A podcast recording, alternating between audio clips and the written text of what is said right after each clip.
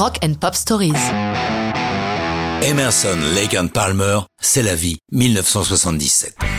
Je suis à peu près sûr que les plus âgés d'entre vous doivent sourire en entendant le nom de ce trio légendaire. Un mot sur eux avant de vous raconter la jeunesse de C'est la vie. Leur musique représente la quintessence de ce qu'on a nommé le rock progressif, genre flirtant avec le classique avec de longs morceaux super planants.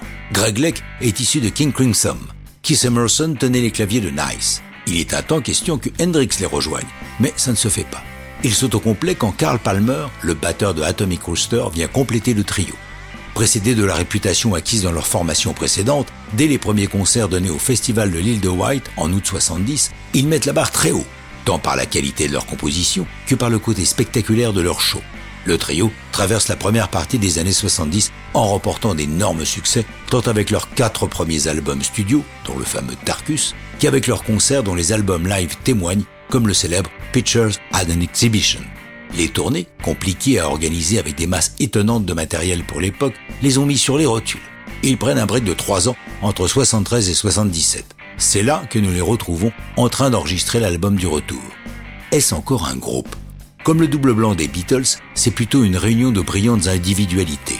D'ailleurs, pour ce double vinyle, la première face est 100% Keith Emerson, la deuxième 100% Greg Lake, la troisième, devinez, 100% Carl Palmer. Seule la dernière face regroupe le trio. C'est Greg Lake qui commet la chanson la plus populaire de l'album sur sa face. C'est la vie, écrite en compagnie de Pete Sinfield qu'il côtoyait au sein des King Crimson. Pour en savoir plus sur cette chanson titrant en français, laissons la parole à Palmer. J'ai vécu quelque temps à Paris, une si belle ville. Je me baladais au long des rues et j'entendais de temps en temps cet instrument dont je ne connais pas le nom. Je suppose qu'il s'agit d'un orgue de barbarie. J'avais ce son en tête en rentrant à mon appartement. Passant devant un café, j'ai entendu la voix d'Edith Piaf. Ça m'a donné envie d'écrire une chanson au parfum français. Je ne parle pas vraiment la langue, mais je sais ce que signifie c'est la vie. Je me suis dit que c'était une bonne idée pour une chanson. Je me permettrai d'ajouter que le pari de Craig semble sorti tout droit de Amélie Poulain.